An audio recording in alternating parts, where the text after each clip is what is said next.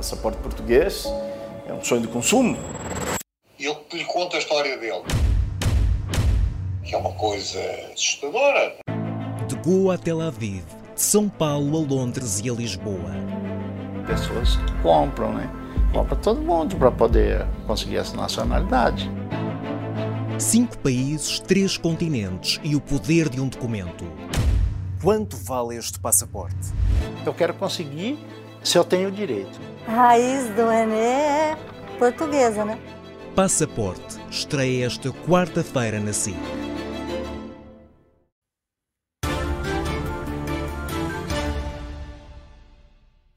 Ana, bem-vinda. Boa noite. Infelizmente, noite. não era por aqui que queríamos começar. Mas temos que expressar o nosso pesar pela, pelo desaparecimento da Sara Tavares, que era realmente uma rainha a cantar e que nos deixou coisas tão bonitas. É uma grande perda para a nossa cultura, para a nossa música. Convém muito rapidamente também perceber que Sara Tavares foi um, uma embaixadora da lusofonia com quem ela uh, se lidava tão bem, com tanto orgulho. Absolutamente. Por isso é mesmo uma grande perda. Eu sinto muito que ela se tenha ido. É Sentimos mais que nunca. Como é evidente. Uh, a perda é irreparável para a cultura portuguesa. Temos mais do que nunca que ouvir o que ela nos legou uh, e que felizmente está registado. Ana, vamos começar uma semana muito, muito rica em acontecimentos. Uh, uh, crise aberta entre, com a admissão de António Costa entre o Presidente da República e também o Primeiro-Ministro, que, que, ontem teve declarações muito fortes, penso como nunca tinha tido, em relação ao Presidente da República, poucas horas depois de vir da Guiné. mas não desmentiu o Presidente, curiosamente, António Costa, em relação a quem chamou a Procuradoria-Geral da República a, a São Bento. Pois, hum, eu não, me, não fico propriamente espantada com, com a tensão e com a acrimónia entre o Presidente e o Primeiro-Ministro. Eu lembro-me na, na última campanha presidencial em, em 21, eu alertei, depois daqueles abraços na, na Europa, que era oportunismo ou pôr a cabeça na areia, porque obviamente haveria um fator de instabilidade que está agora aí, uh, evidente na, no, desentendimento entre Primeiro-Ministro e Presidente. E já está aí desde há algum tempo, mas enfim, atingiu um novo patamar com esta chamada uh, do Primeiro-Ministro ao Presidente de irresponsável. Um, eu penso que é mais uma razão porque o Primeiro-Ministro, tendo apresentado a sua demissão, deveria ser substituído pela número 2 do governo interinamente e haveria toda a vantagem em se anteciparem as eleições, não há necessidade de serem tão tarde em março.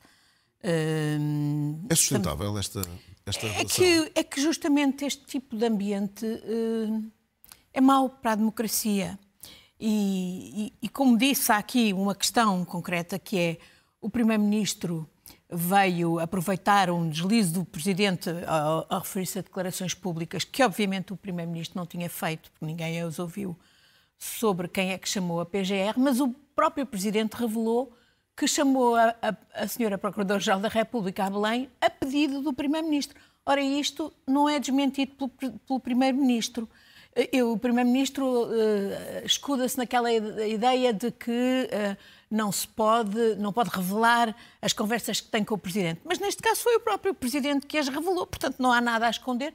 Eu acho que era uh, que clarificador claro. que o, que o Primeiro-Ministro confirme se efetivamente, como disse o Presidente, foi por sugestão dele que a senhora Procuradora-Geral da República foi chamada a Belém. É porque isto está a alimentar e eu vi algumas pessoas, e não são apenas as pessoas ligadas ao PS, a pensar que há de facto aí uma. Um, um complô. Um, um, complô, um golpe de Estado judicial. Uh, uh, e, uh, e, portanto, era bom que o, que o Primeiro-Ministro esclarecesse isto claramente. A Ana já entendeu porque é que António Costa se demitiu, concretamente, qual foi a razão e porque é que se vitimou a dada altura? Bom, já entendeu? foi invocado o tal último parágrafo daquele comunicado do Ministério Público, um parágrafo mal escrito, assassino, que afinal parece que foi escrito pela própria uh, senhora Procuradora-Geral da República, que foi escolhida por António Costa e nomeada por Marcelo Rebelo de Sousa. É irónico. Mas eu acho que, de facto, o Primeiro-Ministro não se demitiu por causa daquele comunicado. Porquê Isso pode ter sido. eu acho que se demitiu ao, ao saber, logo de manhã, aliás, foi por isso que ele foi logo de manhã ainda a, a, A a, Belém, Belém, perdão. Uh, porque uh, havia buscas em casa de ministros, mas sobretudo no- em casa do seu chefe de gabinete e do seu melhor amigo, que- que- pessoas que ele tinha empoderado. Porque quando disse que o seu melhor amigo era o seu melhor amigo, estava obviamente a convidar quem quer que, que- que- quisesse a ir eh, a utilizá-lo, ainda por cima com o historial que ele já tinha de tráfico de influências, enfim. E ele junta imensas coisas. Ainda esta semana viemos saber que eh, desde impor, digamos, ou sugerir o construtor lá à, à Start Campus, ah, que era também uma empresa com quem trabalhava, à, à ligação com a Farol, eh, enfim, a- a Martifer está no- também no caminho. E hoje até foi tornada pública uma E, portanto, conversa eu- em que Lacerda, eh, por telefone, eh, não direi que desconsidera, mas quase que diz a António Costa, perante isto eu não quero mais. Não. Fica já a saber que eu não quero meter mais e quero me afastar. não é? Eu não sei, o que eu sei é que, o- por um lado, o, o António Costa está a pedir que ao próprio PS que não fale sobre a justiça, que o deixem defender-se. Mas depois, ao entrar nesta, ah, nesta, neste ataque ao Presidente, dizendo que há falta de bom senso e de responsabilidade e acusá-lo, no fundo, de ser um fator de instabilidade, Está a desafiar o PS. A, a Pois falar. está a desafiar que, está, que as pessoas eh, o, entendam como ele a sentir-se vítima e, portanto, eh, que se construam todas as teses e, e vimos-las. E, e, por exemplo, eu vi. A da Cabala também. Sem que essa Pois eu palavra vi- seja usada. Eu vi, eu vi, por exemplo, eh, Eduardo Ferro Rodrigues, quem eu sou amiga, ahm, falar de 2004 e dizer que era o mesmo filme, embora ele tivesse dito que havia diferenças. E eu acho que era, há de facto, grandes diferenças, porque Ferro Rodrigues não era primeiro-ministro, era o secretário-geral do PS, queria ser primeiro-ministro e devia ter sido primeiro-ministro. E o PS queria eleições nessa altura e defendia eleições. E, neste momento, António Costa não queria eleições e queria que Centena, aparentemente, fosse o Santana Lopes. Eh, ora bem, não, era, eh, não é aceitável esta posição por todas as razões e até porque o próprio Presidente Jorge Sampaio reconheceu mais tarde o erro de ter nomeado Santana Lopes sem quando saiu o Durão Barroso, sem ter ido a eleições. A minha, a minha própria interpretação, olhando para trás, eu nunca falei de cabala. Mas sim, falo de uma conspiração, falo. Porque cabala é do outro mundo. E eu falo de uma conspiração aqui na Terra. E até lhe digo mais. Uma é uma semântica também, conspiração. de certa forma. É uma conspiração que veio de dentro e de fora do PS.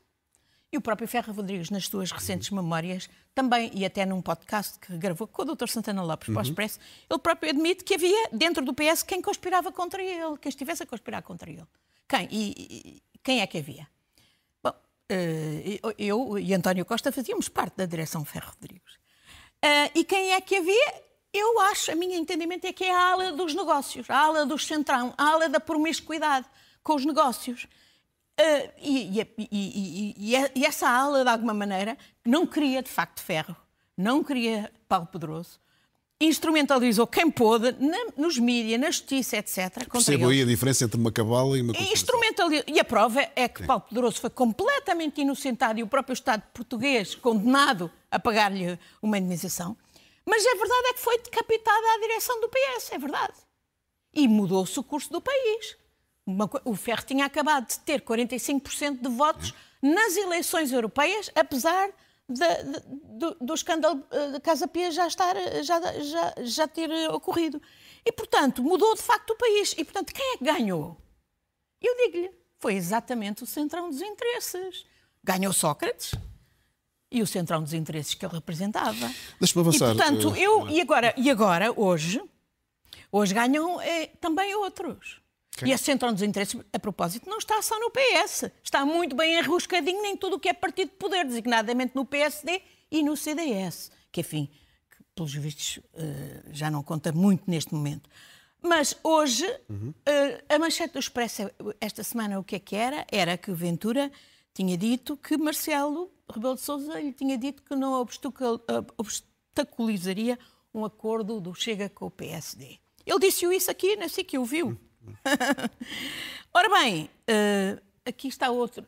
eh, e, e o Marcelo não veio desmenti-lo. Pois não.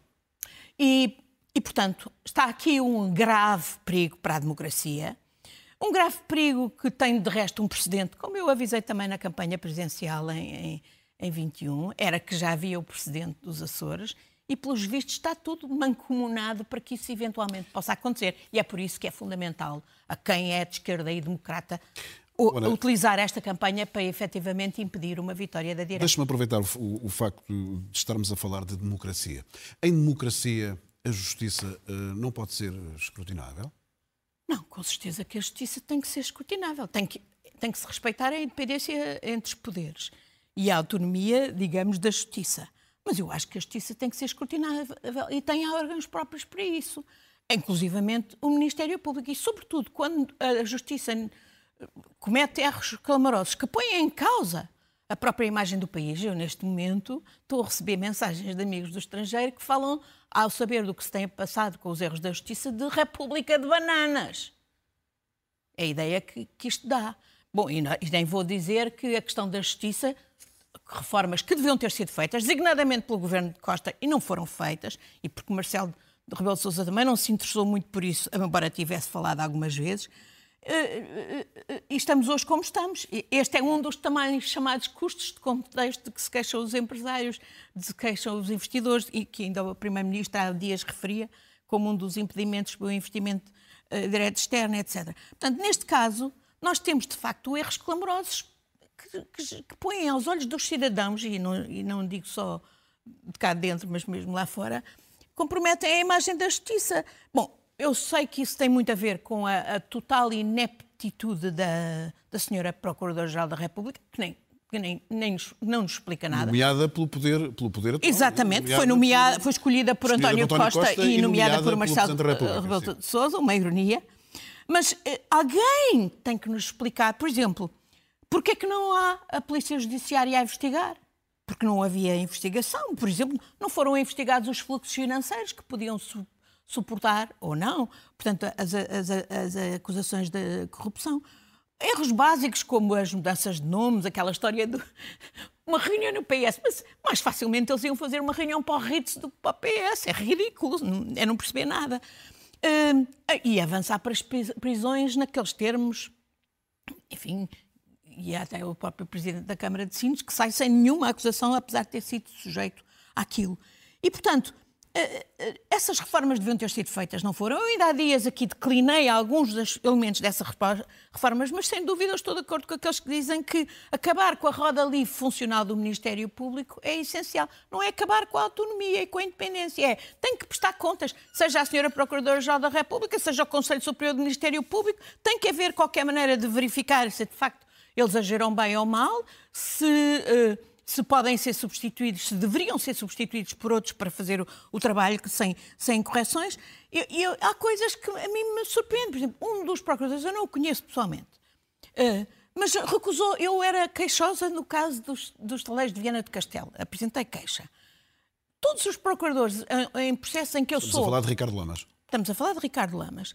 Todos os, os, os processos em que eu sou, em que eu apresentei participação ou me constituí assistente, o Ministério Público tem falado comigo e tem uh, aceite as, as, minhas contribuições para, de ajuda, que é esse o papel do assistente. Neste caso, houve uma recusa. E depois, passado um tempo, arquivamento dos estaleiros navais de Viana do Castelo do processo, quando havia imensa coisa no processo, em resultado, de resto, de uma importante investigação feita pela PJ, para, de facto, continuar com o inquérito e ir até mais adiante.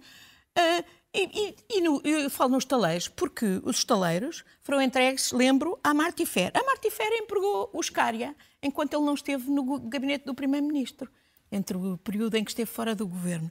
Um, a Martifer foi quem, juntamente com Mário Ferreira, foi convencer o governo de Passos Coelho a privatizar os estaleiros. Mário Ferreira é hoje uh, acionista da Martifer e também o principal beneficiário dos, dos estaleiros. Ah, e Mário Ferreira também emprega Lacerda Machado hoje como administrador da sua Mystic Invest. Portanto, o povo, o povo do, dos interesses e do tráfico de influências, está aqui também. Uh, vamos avançar, Ana. Um, um dos protagonistas da semana foi uh, Mário Centeno. Uh, Pergunto-lhe se foi, um, se isto foi realmente um caso, se isto foi o princípio de uma espécie de uma decapitação, quer de Centeno, quer do Banco de Portugal. Como é que interpreta o que se passou? Sim, eu acho que isto não é um caso, é, é a direita a tentar explorá-lo exatamente com esse intuito de decapitar o Banco de Portugal. Talvez para lá colocar um governador mais simpático aos bancos. Porque a questão que interessa na, na independência do governador é a independência dos bancos. Porque em relação à independência de partidos no poder ou de, até de governos, todos os que lá passaram tinham de uma maneira ou de outra claramente ligações como tem Mário Centeno. Agora, é evidente que Mário Centeno não precisava de ser arrastado para isto e foi ingênuo, aliás, demonstrando que, ao contrário do que Costa pensa, não teria exatamente as skills necessárias para ser uh, primeiro-ministro, porque foi ingênuo ao falar uh, uh, ao, ao, Financial Times como falou. Mas eu acho que ele foi induzido em erro pelo primeiro-ministro, porque ele, ele falou no, no, nome do presidente e obviamente não falaria se, se imaginasse que podia ser imediatamente desmentido. Ele foi induzido em erro. Portanto, eu acho que ele não merecia ser envolvido nisto. Uh, e acho que ele não mentiu, acho que foi induzido em erro e por isso induziu também uh, o. Agora, Agora, aqui não tínhamos ilusões. Isto é a direita a fazer a sua agenda e a proteger os seus. Quer dizer, é, é, é, olha, eu, eu, mais uma vez tenho que falar na campanha presidencial. Eu lembro-me nessa altura, chamei a atenção, quis chamar a atenção, quis mesmo discutir face a face com o professor Marcelo, passou a ligação com o Ricardo Salgado. Ah, caíram-me todos em cima, designadamente a direita. Esta semana o Expresso traz, e aqui a SIC também tinha uma reportagem a demonstrar que efetivamente, apesar de ter determinantemente negado, o professor Marcelo tinha feito um parecer jurídico para Ricardo Salgado. É que Ana Gomes uh, acha que o entendimento entre Marcelo e Costa foi um entendimento entre dois farsantes.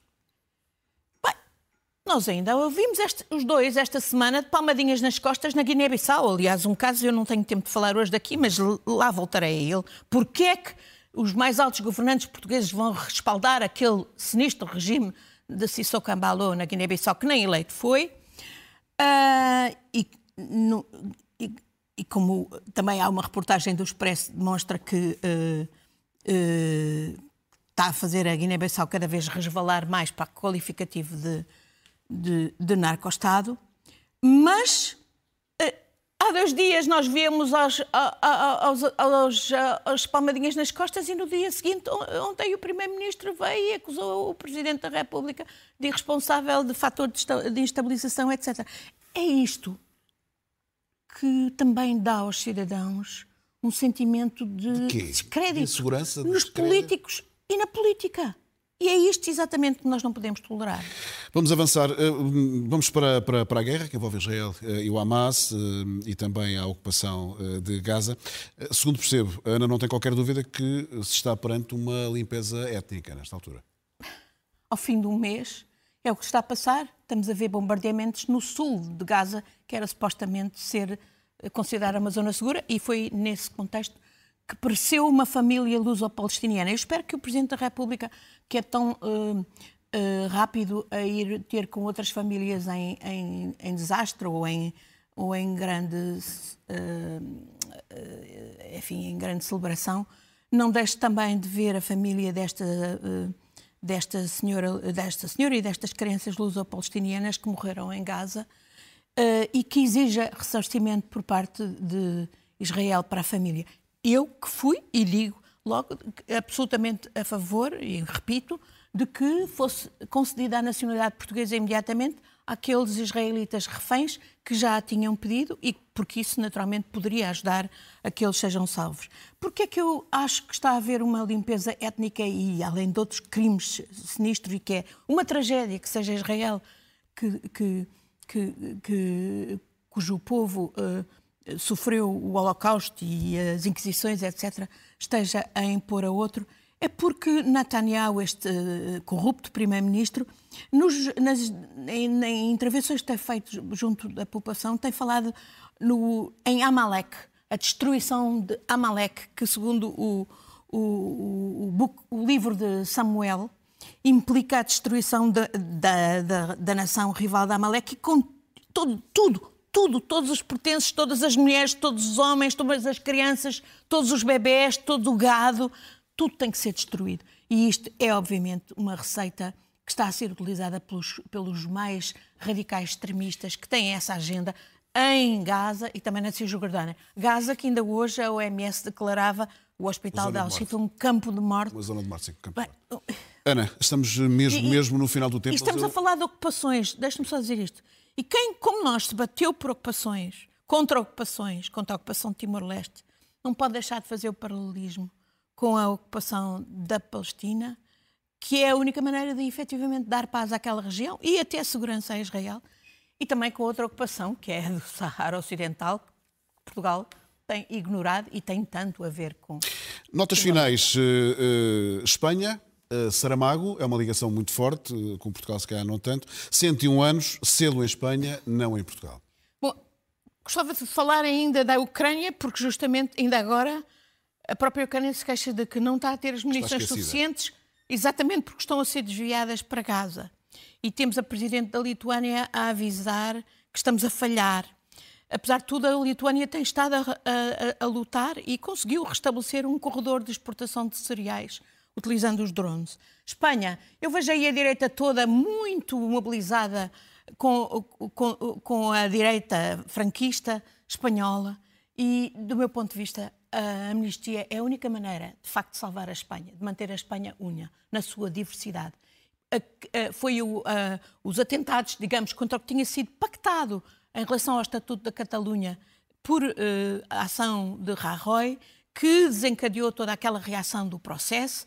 E a única maneira de efetivamente salvar a Espanha na unidade é através da amnistia. E eu, eh, eu até nem sou, até acho que há outras razões para desconfiar de, de, de Sanches, devo dizer, infelizmente, olhe, designadamente a reviravolta que ele deu em relação à questão do Sahara, porque se deixou chantagear Tornou-se cúmplice de Marrocos? deixou-se chantagear pessoalmente por Marrocos. Marrocos, de resto, utilizando um método eh, de espionagem israelita, o Pegasus, que descobriu qualquer coisa sobre ele ou a família dele, que levou a que. eh, Falamos da ocupação de Marrocos eh, no Saara Ocidental. Eh, Ana, temos aqui Duas- muito duas pouco notas. tempo, duas notas, mas que obviamente são muito importantes. Só- 101 anos, um selo em Espanha para comemorar 101 anos de Saramago. Curiosamente, não há selo em Portugal. Diz tudo isso, do- do- de como nós estamos enfronhados na crise, e isto não é uma coisa que se pre- preparasse de momento como não preparamos. Obviamente é bom que Espanha tenha esse selo comemorativo de, dos 101 anos de Saramago, é triste que Portugal não tenha nada. Mas deixe-me só ainda salientar, temos uma boa notícia, que é que a Moody's reviu os níveis de rating para Portugal. Eu nunca achei que isto fosse muito importante, mas é, é evidente que neste caso ah, é, é sinal de que o crédito será menos caro para o país e isso é bom para todos nós. Não quer dizer que se justifica a almofada de Medina, é caso para não exagerar. Mas, por outro lado, acho bem que o PS, e devia assumir, tenha recuado no IUC, era uma medida má, ineficaz, e portanto o PS recuou, e bem, e deve assumir que recuou. E já agora havia uma outra área onde o PS também deve recuar. É que neste Orçamento de Estado está previsto que desapareça o imposto sobre os lucros excessivos da banca e das outras empresas que têm tido lucros faraónicos. Isso tem que ser reposto. Ana, muito obrigado por ter vindo ao Jornal Domingo. Ana Gomes, eh, no domingo da SIC Notícias. Passaporte português é um sonho de consumo. E eu lhe conto a história dele. Que é uma coisa assustadora. De Goa a Tel Aviv, de São Paulo a Londres e a Lisboa. Pessoas compram, né? Compra todo mundo para poder conseguir essa nacionalidade. Cinco países, três continentes e o poder de um documento. Quanto vale este passaporte? Eu quero conseguir se eu tenho direito. A raiz do Enê é portuguesa, né? Passaporte estreia esta quarta-feira na SIC.